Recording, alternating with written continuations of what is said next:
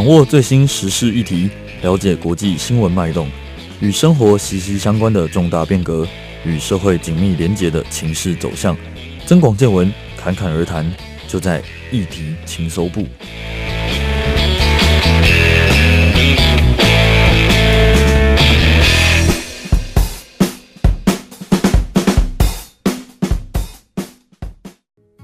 各位听众，大家好，欢迎收听议题情搜部，我是主持人灿家。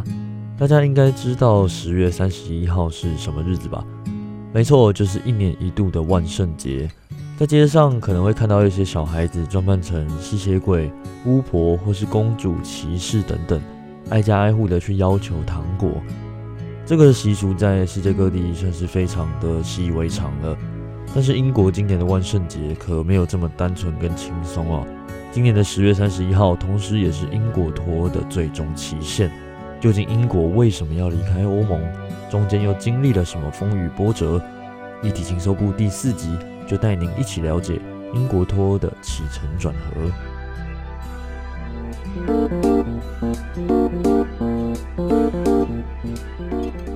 议题懒人包。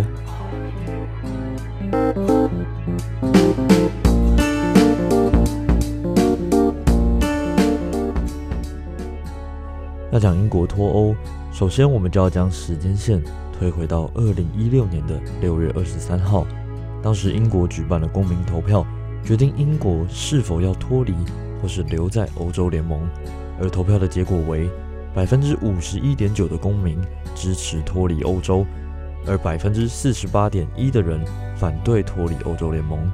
投票的人数总共超过了三千万人。高达百分之七十一点八的投票参与率。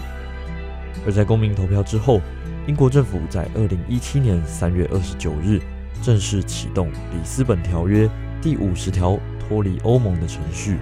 英国和欧盟双方必须在两年的时间内，也就是在二零一九年的三月二十九号礼拜五之前，就脱离欧盟达成协议。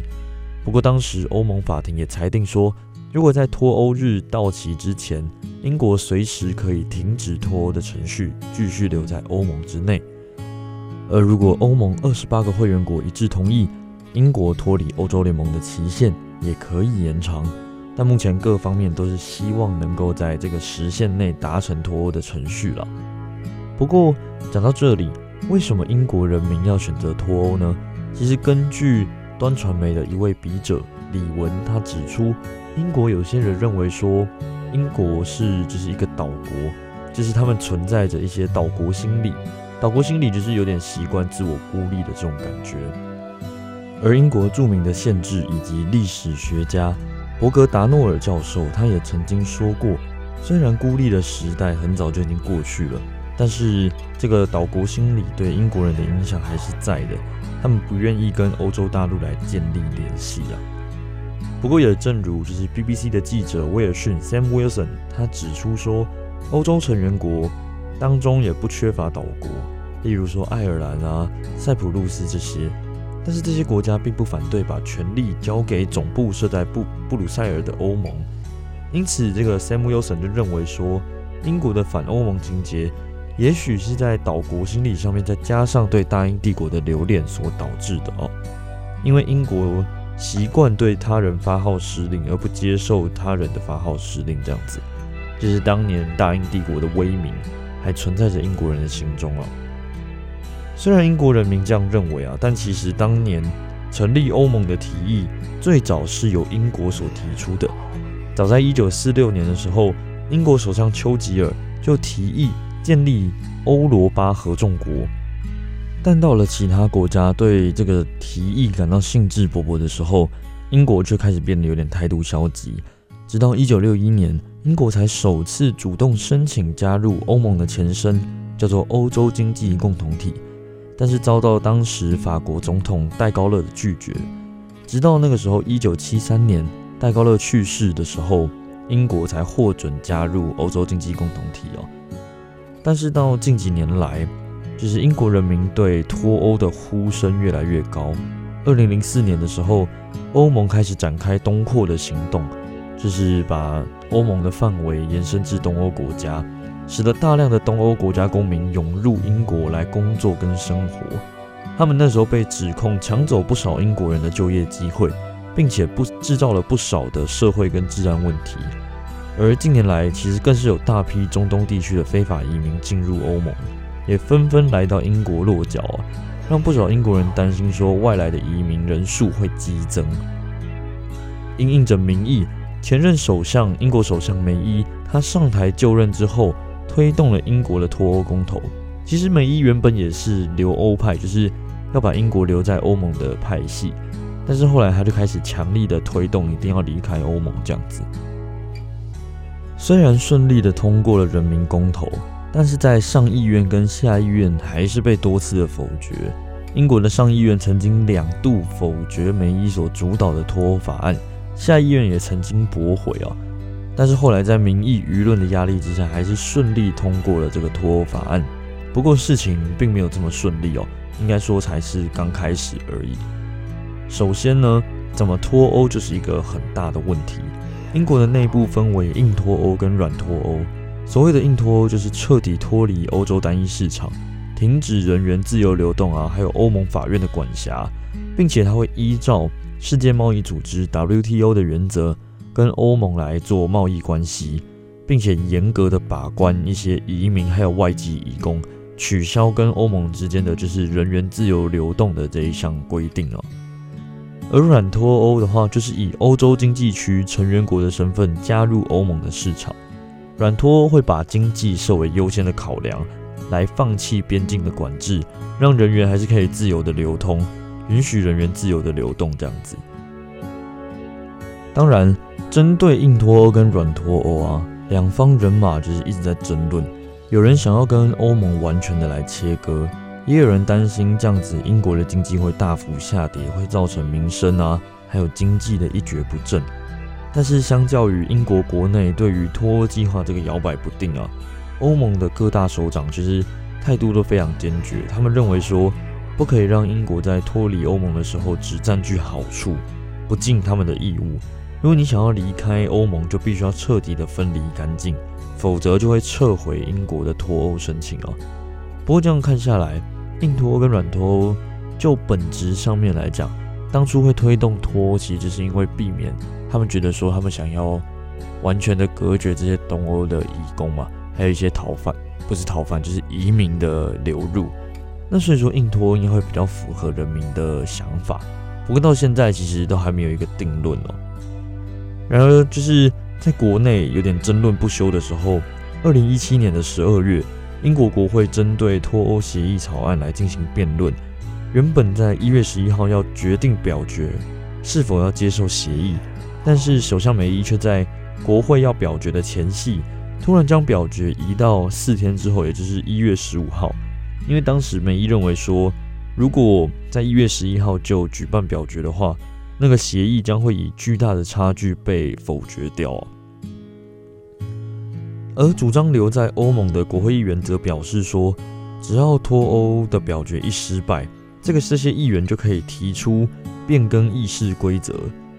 什么叫变更议事规则的话，其实他就是说，他可以将首相提出的动议延后，然后来拖延表决，可以把议员的临时动议就是拿到前面来表决这样子。而英国的在野党最大在野党就是工党。他也打算在脱欧协议表决一失败之后，就对梅伊提出不信任投票案。那就是这样子的话，就可以，就是如果不信任投票案如果通过的话，就可以提前进行大选。那也有可能会再进行第二次的脱欧全民公投哦。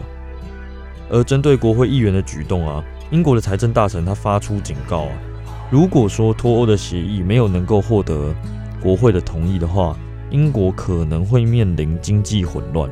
因为梅伊所领导的就是保守党，他们本来就是要全力来就是做脱欧这一块。如果说这个国家最大的政策没办法通过的话，经济就会造成混乱。因为等一下我们后面会提到是为什么。那如果说今天这个脱欧协议没有通过的话，梅伊所领导的政府也可能会垮台。而对此啊，梅伊就开始紧急向国会喊话。他说：“脱欧协议的表决如果遭到议员的否决的话，不仅会造成经济混乱，也会造成英国民主的大灾难呢。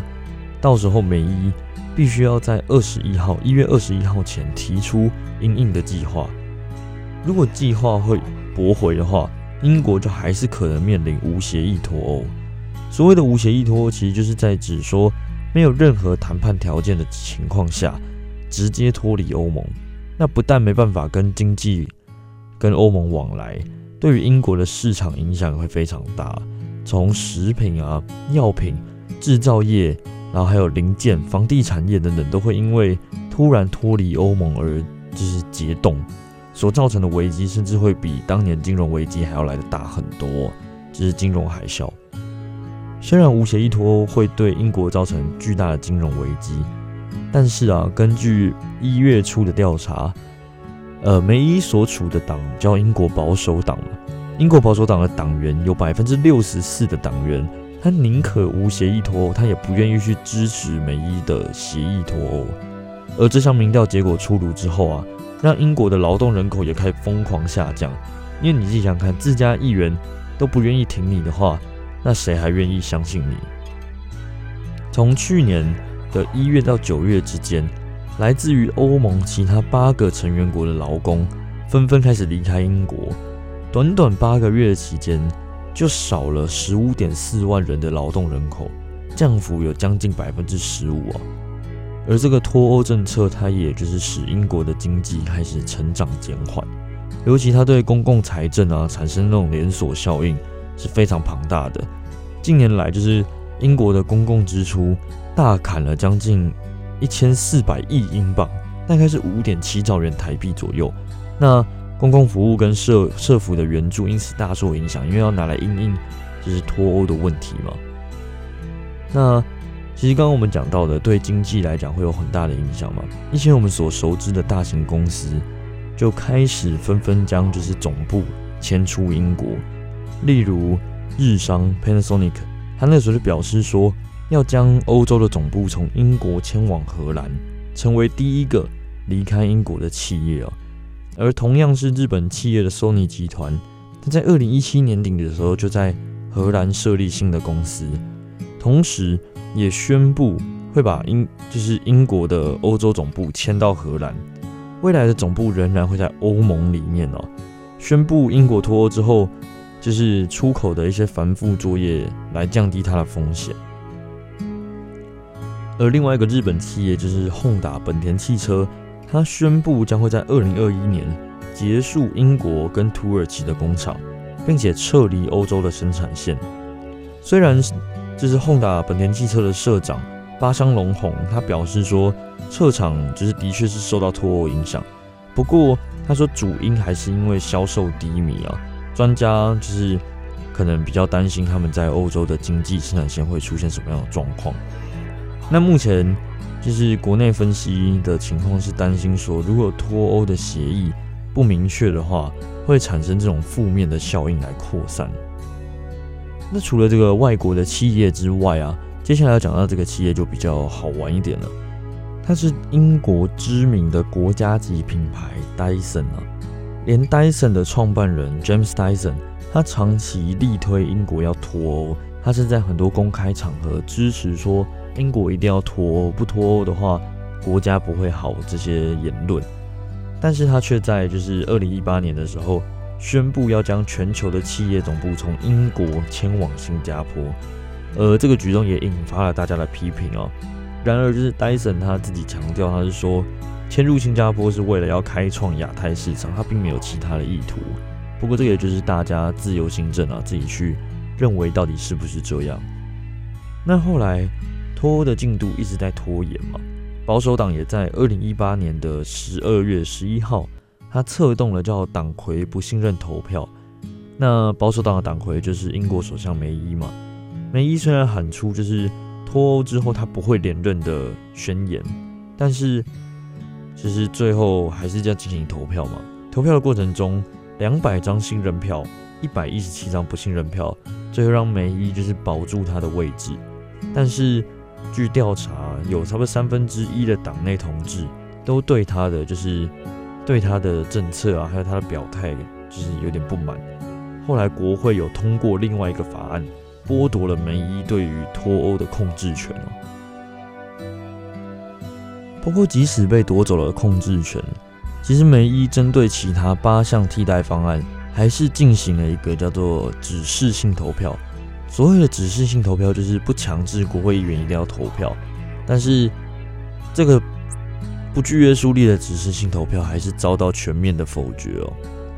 梅伊后来为了换取脱欧的支持，他说他赌上了他的政治生命。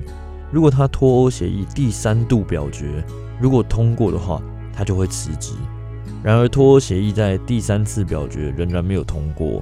四月的时候，梅伊他再与欧盟来协商，将最终的脱欧期限延到今年的十月三十一号。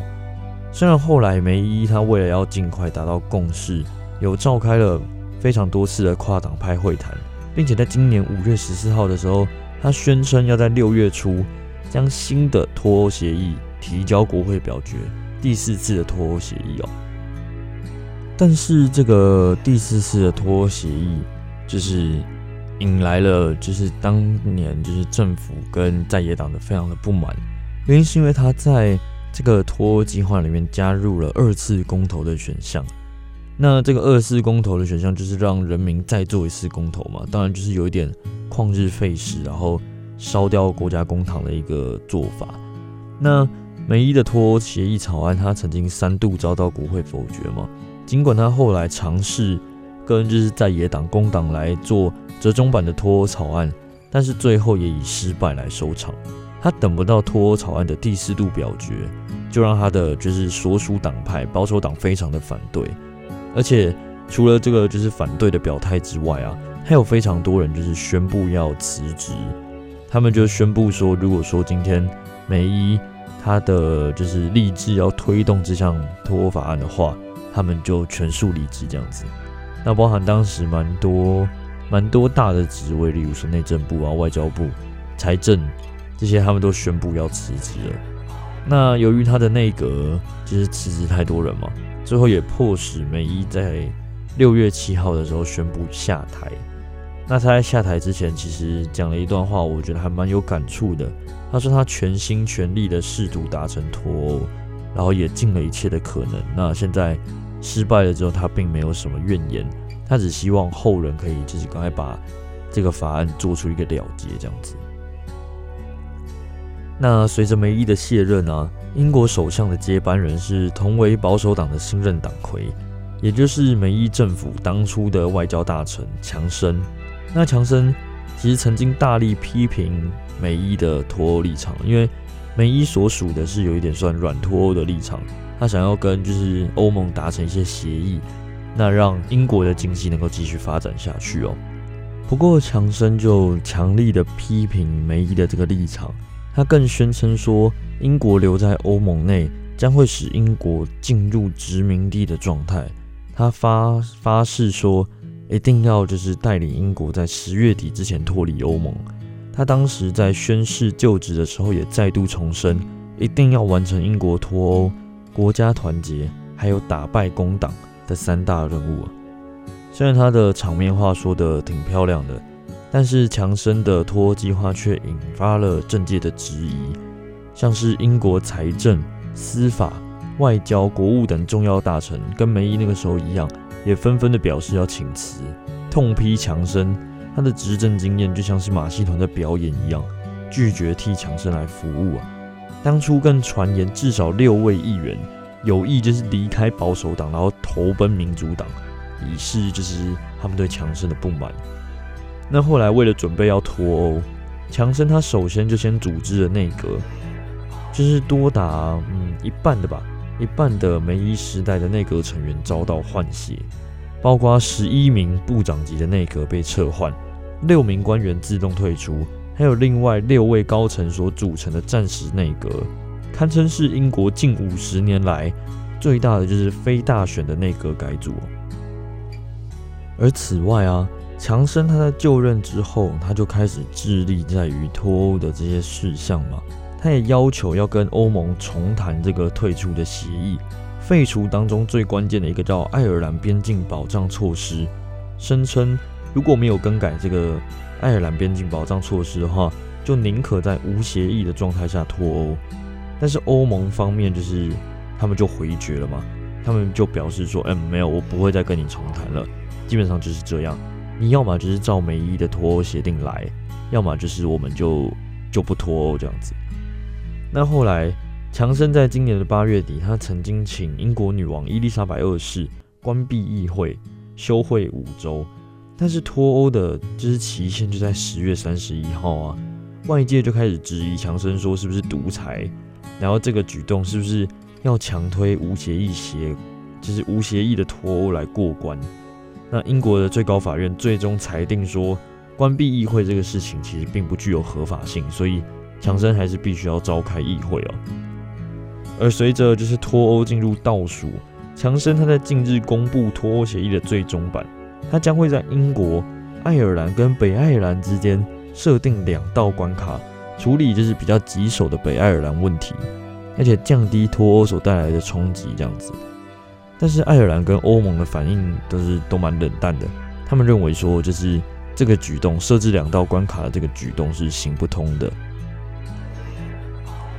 而根据计划，脱欧在过渡期之后，北爱尔兰将会跟欧盟维持四年的特殊关系。换句话说，就是北爱尔兰，它在二零二五年前还可以留在欧盟单一市场，但是脱离欧盟的关税联盟，在四年之后，北爱尔兰可以自己决定是不是要配合欧盟的法规，或者是回归英国的怀抱，回来遵守英国的规范。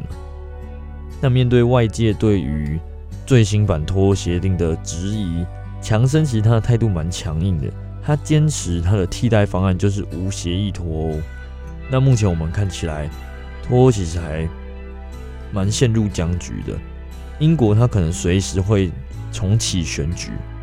那欧盟的脱欧谈判代表叫巴尼耶，他也建建议英国说，应该要对就是欧盟的方案保持一种开放的态度。那他也希望英国不要让欧盟成为黑脸，那就是让强生在大选的时候落败这样子。那苏格兰的首席大臣施特金，他过去曾经表示说，无协议脱会伤害经济。那也警告英国脱欧立场不同的苏格兰，就是他决定即将要准备独立公投。那果然，在今年的十月五号的时候，有超过二十万名支持苏格兰独立的民众走上街头，是近年来比较罕见的大规模游行啊。那新任的苏格兰财哎。新任的英国财政大臣贾维德，他也宣布他要编一笔十亿英镑的预算，来确保说可以英国在就是脱欧的时候能够完全准备好。那这笔预算将会用在英国民众啊还有企业身上，同时计划增聘一些就是边境的官员来维护边境的安全，并且在全国的港口增建一些基本的措施。因为如果说要脱离欧盟的话，他们就没办法再以欧盟的成员国身份来就是进出口一些东西了。但是其实目前英国人民对于是不是要脱欧的立场仍然有非常大的分歧。支持留在欧盟的民众曾经上街高喊，就是不要强生，我要欧洲这样子，而且要求要进行二次的公投。他觉得强生只是脱欧党党魁的一个傀儡。那最后脱欧应该要如何结案呢？其实还要看强生在最近两天的近两天的态度跟他最后的决议了。但是目前看下来，其实英国脱欧到目前为止好像都是一个罗生门，对外界好像一直都没有一个明确的明确的态度。那强生上任之后，其实感觉只是说一些比较场面的话，还没有提出一个具体的协议出来。其实他接班也算是有一点久了哦。他从七月上任之后，其实到十月他的三个月期间，他中间甚至还要宣布，就是国会要停止停止开会一个多月。那在这个中间期，感觉他就是没有想好未来欧盟跟英国之间的关系要怎么走啊。他好像就是想要就是接了这个摊子之后。让整个英国就是跟欧盟进行一个无协议脱欧。那我们就等下就休息一下广告之后我们再回到第二单元大神来说法。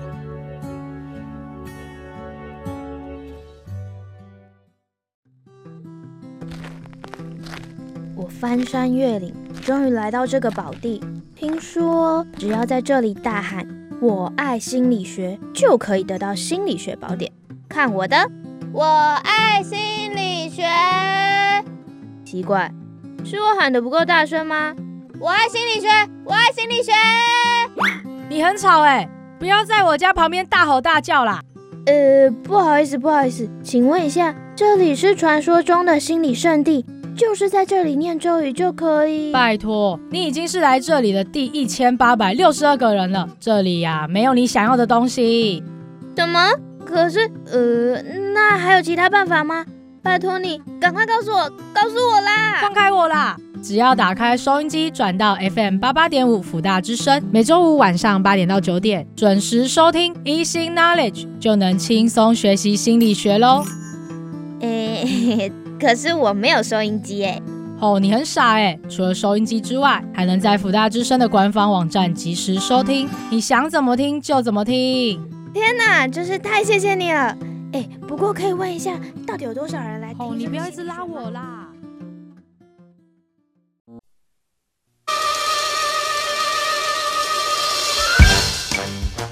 身为一位音乐特务，我有敏锐的耳朵，优雅的品味。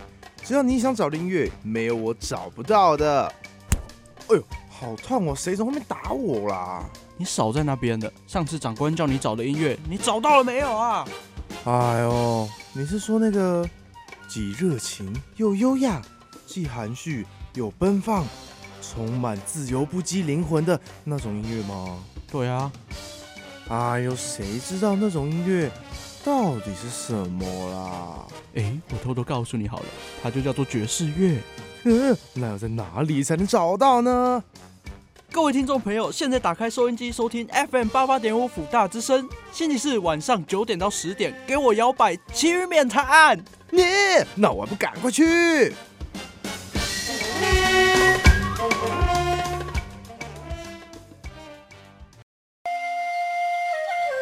莎士比亚，英国伟大的戏剧家，贝尔，电话之父。那华佗呢？哼，中国古代四大名医之一。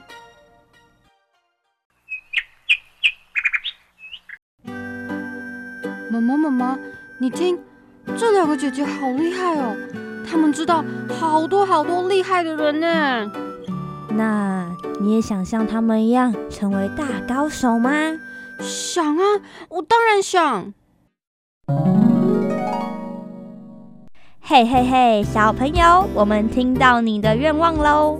哇，是刚刚收音机里的大姐姐耶！你是不是也想和我们一起当聪明的大高手呢？对，我也想要当大高手。想要成为厉害的大高手，那就一定要锁定 FM 八八点五辅大之声的高手小学堂。没错，首播时间每个礼拜五晚上六点半到七点，重播时间每个礼拜一晚上十点半到十一点，礼拜二下午五点到五点半，还有还有每个礼拜日下午两点到两点半，有仙仙姐姐和叨叨姐姐一起陪你轻松玩、轻松学、轻松成为大高手。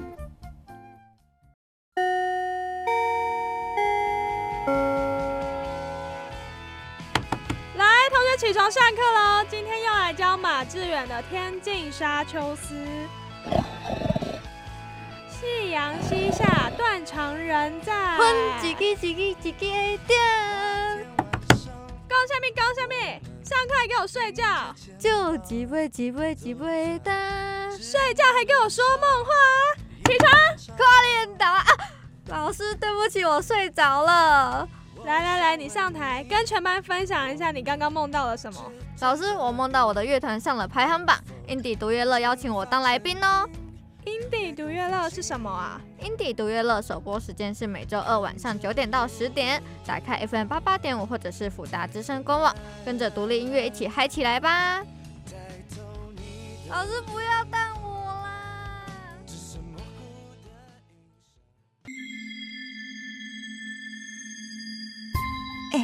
老师，老师，我这间房子是不是是不是有排名呀？嗯，就我看来，这间房子是稍微拥挤了一点，没错。啊！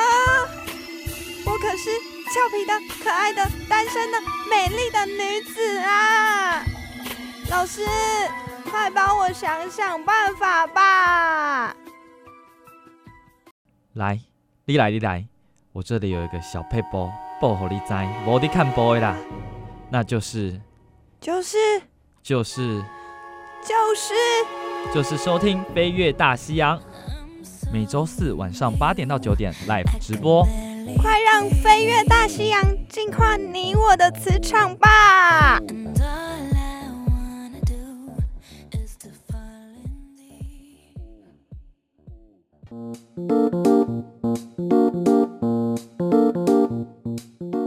大神来说法。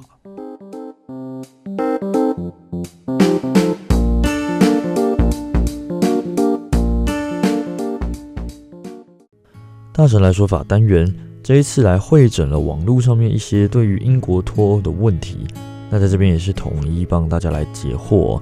我也是收集了一些专家的看法，还有一些专家的分析，在这边统一帮大家解惑。那因为我一个人提问，一个人回答可能会有一点无聊，所以我在大神来说法单元还是邀请了我一位好朋友来当就是节目的提问人这样子。那我们欢迎阿平。嗨，大家好，我今天来当做一个提问的小帮手。对，那其实我跟阿平已经在网络上面会诊了一些就是相关的问题。那阿平，你在这次英国脱的情况下面，你不觉得看的有一点雾里看花的那种感觉吗？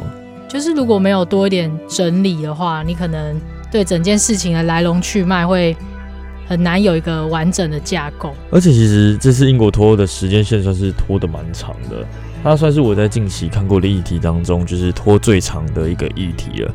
嗯、那英国脱欧其实。发展到目前为止，你知道其实明天就是英国脱欧的最终期限吗？啊，是哦。对，而且其实，在明天英国脱欧的最终期限情况下，之前如果要延长脱欧期限的话，前首相梅姨会在大概一两个月前就先通知欧盟去协议出一个新的脱欧期限。嗯，但是这一次的新上任的首相强森，他甚至没有就是跟欧盟进行协商，他们决定就是要怎么讲？他们就是决定要拖延过去就了事这样子。嗯，那其实网网友跟我们一样都有非常多的疑问啊。那这一次我就整理出大概八个比较常见的问题，那可能也是各位听众比较想要知道的问题解答这样子。那我们这边会诊各个专家的分析来帮大家做一个回应这样子。没错，首先是第一题，英国脱欧对英国的经济会造成哪些影响呢？呃、欸，其实这一个问题啊，我看到非常人非常多人在网络上面提问。那这一个问题其实跟我们前面单元讲的内容也有一些关系。我们前面讲了嘛，就是英国脱欧分成硬脱欧跟软脱欧，他们在这两个上面本质的差异，前面节目之中也有介绍过了。那在软脱欧的情况下，可能大家都会觉得软脱欧对英国经济影响会比较少，但是其实也并不是这样看，因为。如果今天英国它在进行软脱，就等于它把欧盟的好处都先拦了下来。嗯，那它对于边境上面的控制是没有没有掌控的嘛？那就代表说，今天欧盟的成员国还是可以将他们的劳工送往英国，来增加英国的劳动人口是没有错的。但是还是不免俗的，我们还是要回归到关税以及贸易壁垒的问题。今天英国脱离了欧盟，首先他就拥有了可以建立关税壁垒的权利。以前如果你待在欧盟的话，彼此之间就相当于一个经济共同体，他们是不会有任何关税的。那在人员往来的部分，虽然还是保持着自由流动，但是对于经济影响还是多少会有一点了。嗯，那如果说今天是硬脱欧跟无协议脱欧的话，这两个我们刚才在前面已经讲过，它可能会对食品业啊。制造业、零售业跟药品业造成一些影响，原因是因为欧盟这五十几年来一直以来都是秉持了一个多国分工的一个合作模式。如果今天英国他们有生产的东西，例如说英国的气候比较不适合种植一些粮食，那在粮食的进口上面可能就没办法像葡萄牙、西班牙这些可以种植农作物的国家来进口。那在粮食上面，首先就会先首当其冲的受到影响。那在一些制造业上，像是我们刚刚有提到的轰达本田汽车，它在英国跟土耳其都有设置他们的生产链。那今天宏达汽车会因为英国硬脱跟无协议脱之后会出口造成一些麻烦，将这些生产链撤离英国。那总公司跟生产链撤离英国之后，其实对于英国的经济影响就会非常的大。原因是因为劳工就会开始失业，嗯，然后英国内部的一些 GDP 还有外汇存底都会相对来讲受到影响。所以说，无协议脱其实对英国的影响还蛮巨大的，因为。脱欧这个情况就是打破原本的常规嘛，让他们以前的经济合作模式变成一种新的模式，中间一定会有大概一年到两年，甚至更久的一个适应期，这样子。那英国脱欧对欧盟的经济会造成哪些影响呢？其实这个问题在网络上面其实是比较少人去问的，嗯，因为大家都认为欧盟是一个就是经济实力非常强的一个国家嘛，但是其实你纵观。欧盟的经济收入，你去以国家真正的国家来分分区的话，其实英国还是占欧盟的经济非常大的一块。那现在的欧盟经济大部分都是由英国、法国、德国跟西班牙，还有荷兰这五个国家基本上是主导整个欧盟的一个大局啊。嗯，那因为这五个国家的外汇存底啊，跟对外销售的经济条件也比较好。再加上他们早期是处于西欧国家，经济发展跟民主都发展的比较早期的地区。那在于英国退出之后，其实对欧盟来讲也算是一个非常大的问题。原因是因为其实当初英国宣布要脱离欧盟的时候，欧盟的各首长就有出来回应这件事情。他们认为英国对于对于这些国家来讲，欧盟的其他国家来讲，其实是一个。算是高科技跟现代发展比较前面的国家。那现在欧盟，刚刚我们有提到欧盟的东扩计划。那在东扩计划之后，吸收了这么多东欧的国家。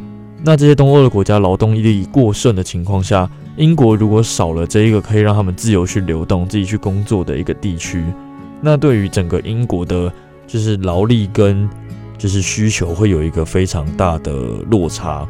那整个有出现这样子落差的时候，再加上最近就是有很多从西亚、中亚地区的难民逃到欧盟里面来。如果说没有一个妥当可以吸收这些人，让他们成为适适当劳动人口的一个方式的话，这些人很可能会从事一些犯罪的活动，嗯，或者是劳动的失业率整个就上升，因为欧盟的失业率也是看整体的嘛，嗯，那其实现在。跟英国有最大往来关系的经济合作体就是欧盟跟中国。那其实是现在世界上很多国家都跟中国有紧密的合作关系。那其实现在专家也担心说，会不会英国在脱离欧盟之后转向去投资中国，跟中国建立所谓的经济合作贸易伙伴？那如果说在这个情况下，欧盟就等于失去了一个得力的战将。那对于就是亚洲地区跟欧洲地区的经济发展之后，可能会造成一个失衡的情况。那会不会因为中国得到了英国这个得力伙伴之后，在跟美国之间的谈判会有更大的就是影响？这个也是目前欧盟会比较担心的问题啦。那其实除了对于欧盟的影响之外，现在是一个全球贸易化的区域，也是一个全球贸易化的现象。就像上个礼拜我们所提到的，就是美中贸易战的问题。其实现在全球的经济，尤其是这种经济强权，其实就是牵一发动全身的。就像英国的经济这样子退出欧盟之后，其实对于全世界的变动是都会有影响的。虽然对于英国跟欧盟是有最大的影响嘛，但是对于像美国啊、中国，甚至是最近要成立的，就是嗯，他们叫南美洲经济共同体，对于他们来讲也会受到一些影响，这样子。所以，对于欧盟最大的问题，可能就是劳动力跟失业率的问题啦。嗯，那如果英国决定无协议脱之后，会发生什么事呢？其实我们在第一题有提到，就是英国无协议脱会对经济造成非常大的影响嘛。那其实，对于我先从英国最大家最关心的层面来看好了，对于民生上面的影响，可能就是一些经济大崩盘造成的，就是消费力消费力下降。然后人民也可能会失业，因为有非常多的总部迁离英国了嘛。嗯，那有非常多的生产线也迁离英国了。其实撇除这些就是外国来的劳动力，其实英国的劳动力也是占据非常多的。我们前面讲到的数据，十五点四万人离开英国，只是降幅了大概百分之十五，所以大概在英国还有将近百分之八十五的人是劳动人口，大概是八十五万人左右。那这八十五万人会不会随着企业的离去之后也面临失业？这个也是我们目前需要去探讨的问题。那再来讲完民生之后，其实我觉得大家都要能够理解，目前英国的情况是两方的政党对于脱欧的立场有争议，所以现在其实保守党一直在坚持着脱欧的情况下，会不会对他们明年的大选带来一些变化？那会不会让整个英国的选举？翻盘，那翻盘之后会不会对于英国跟国际上面的一些沟通跟情势造成一些影响？这个都是无协议脱对英国可能会造成的一些问题啦。那除了就是政治跟民生之外，其实像其他的像是跨国产业啊，或者是跨国企业这种曾经在英国设立总部的地方，都会担心说会不会出现什么问题？例如说那个时候我们。前面有提到，Panasonic 是离开英国的第一个企业。他们为什么会离开英国？其实除了怕英国脱欧之后的出口会比较烦、蛮麻烦之外，其实他们也担心说，如果今天英国脱离了欧盟，他可能会将自己的就是税金降得很低，来吸引其他企业来投资它。例如说，原本对外国企业需要课大概百分之八的营业税，嗯，他们把它降低成百分之三。中间这五趴的税金就可能让很多外国公司想要去他们那边投资嘛。嗯。但是日本自己本身有规定说，如果说今天你总公司的课税程度小于一个程度之后，就会被视为在逃税。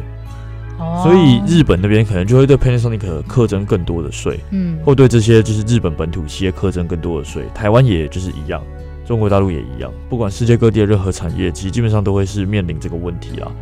所以说。英国在无协议脱欧之后，他们势必要做出这种经济优惠的举动。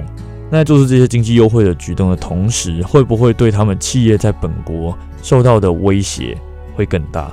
这个也是无协议脱欧必须要去探讨的问题。嗯，那刚刚提到硬脱欧跟软脱欧这两者到底差在哪里？其实硬脱欧跟软脱欧，我们前面讲的都是比较经济的层面嘛，就是会不会就是接纳一些移民劳工。或者是他们在就是关税壁垒上面会不会受到影响？但是其实除了经济上面，还有非常多的问题值得我们去探讨。例如说，在硬脱欧跟软脱欧之间，软脱欧比较像是在跟欧盟做一个协议，会有就是怎么讲？譬如说会有贸易的合作关系，然后移民还是可以照常进来。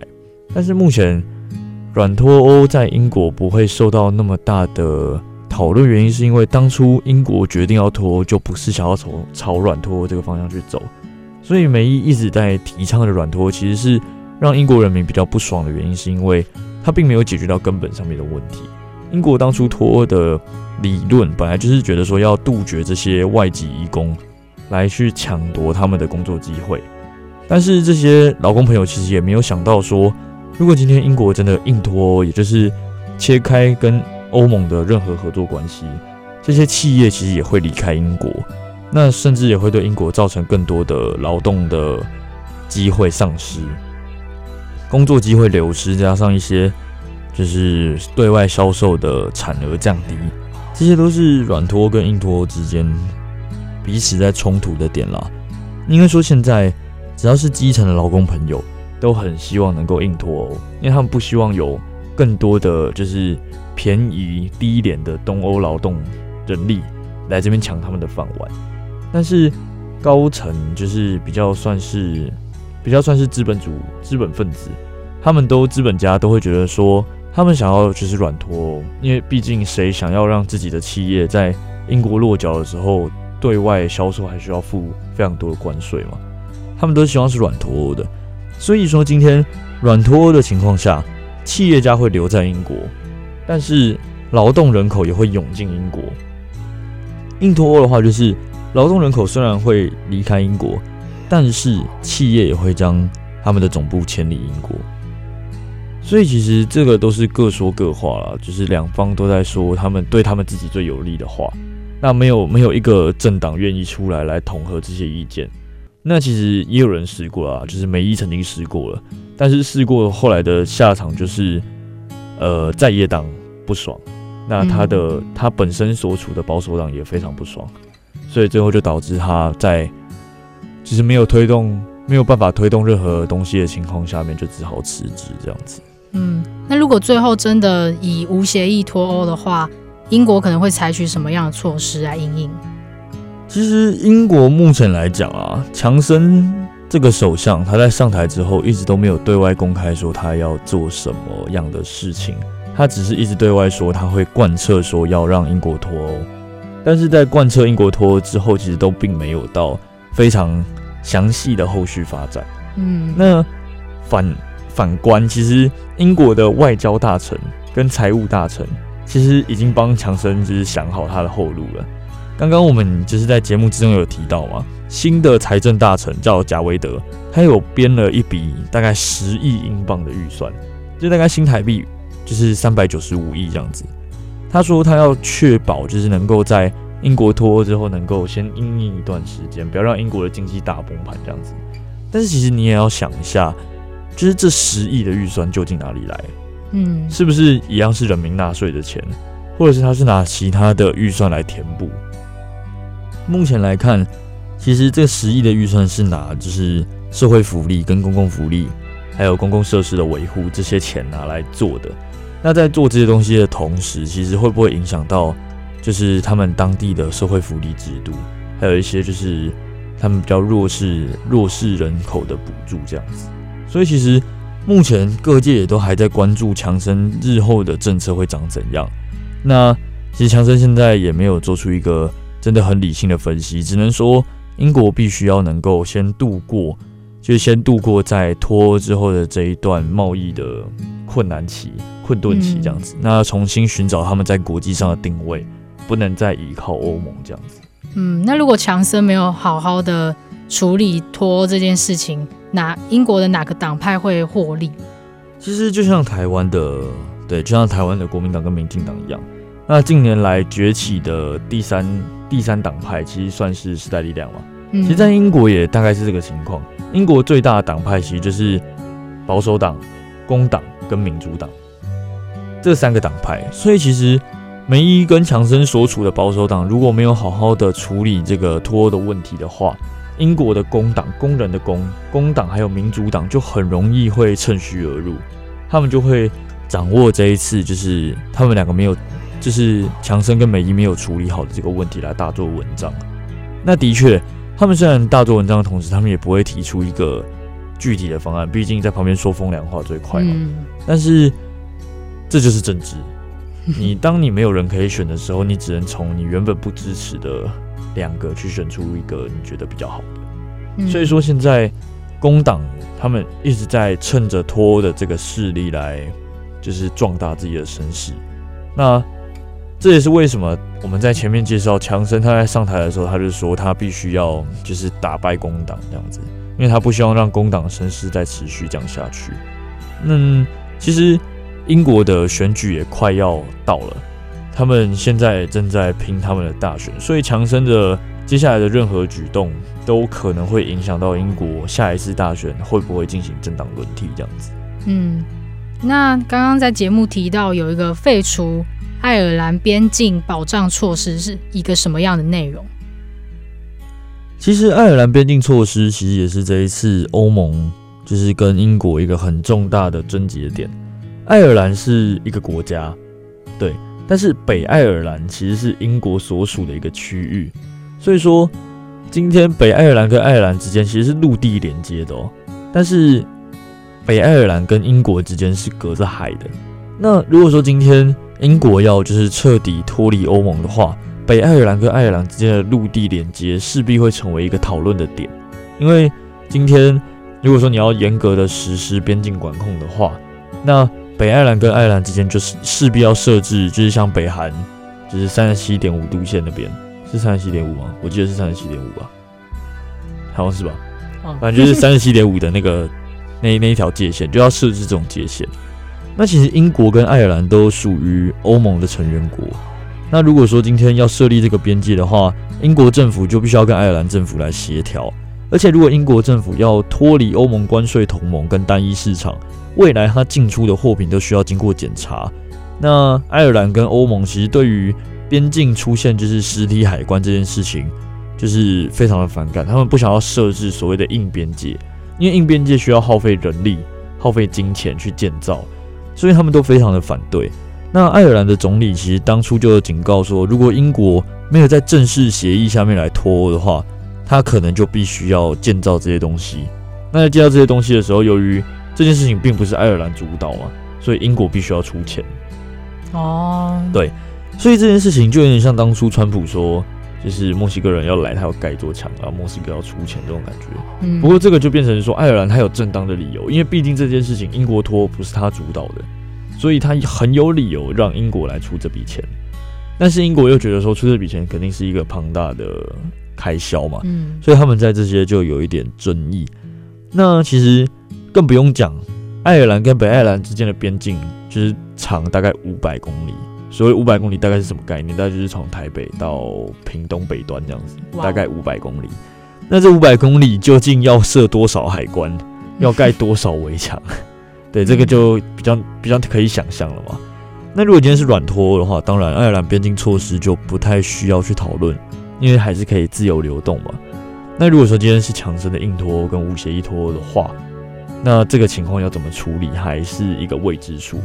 所以强生他那个时候就要求要撤离这个爱尔兰边境条款，原因就是他不想要让爱尔兰跟北爱尔兰之间设立这个边界，设立这个边界英国还要出钱这样子，而其实。欧洲国家他不会同意任何一个会对欧盟市场带来的威胁，例如说，他认为说，如果今天英国可以透过北爱尔兰跟爱尔兰之间这个漏洞来去出口他们的产品的话，那这样子的话，不就等于说他一样把东欧的劳动力人口拒绝在外面，可是产品还是可以透过一个漏洞出去。所以欧盟其实成员国也不傻，他们不会，他们不会允许这种事情发生。所以说，今天他们在针对这个问题上面就有。很大的问题啦，就是有很大的争吵。那至今双方也都没有，也都没有就是做一个完整的规划，也没有做一个完整的就是协商，甚至连协商都没有。嗯，对，强森上任之后，目前跟欧盟只有一次的来往，就是他要求删除北爱尔兰边境条款，但是最终也都没有，就是没有没有回应这样子。欧盟说我绝对不会删，那强森也都没有进一步的东西了。那其实安全上面来讲，就像我们刚才讲的，如果说货品可以自由流通的话，是不是代表人品、人口跟一些就是毒品，或者是一些动物疾病等等，都可以透过这个口自由出入呢？那如果说你今天原本是一个欧盟共同体，你今天英国出什么事情，欧盟可以一起解决。但如果现在英国没有这个事情的话，没有加入欧盟，那英国出什么事情就必须要自己解决了。所以说，这个也是对英国国内的一个安全隐忧的问题啦。那主要是因为毒品啊，因为像荷兰是可以合法吸食大麻的，所以如果你要从荷兰出口大麻到英国，日后可能会变得更方便，因为明面上面是没有办法的嘛。但是其实底下有一个开口，有一个漏洞，这东西究竟会不会成为现在英国脱欧的一个大问题，也是大家比较好奇的。嗯，那如果英国脱欧之后，之后的贸易会有什么样的发展？其实像刚刚讲的，就是对于中国或者是对于南美洲的那个经济共同体，其实都是会有影响的。如果说今天英国脱离欧盟之后，它的就是关税税金跟其他国家就是都相同的话，那我相信英国它也不傻，它一定会往资金高的地方去走嘛。那往资金高的地方去走的话，目前全世界资金最高的地方就在我们的对面。对，那现在全世界的经济一体稍微往中国靠一点都是无可厚非的。即使是现在的美国，大概有百分之三十左右的 GDP 是靠着中国在撑的。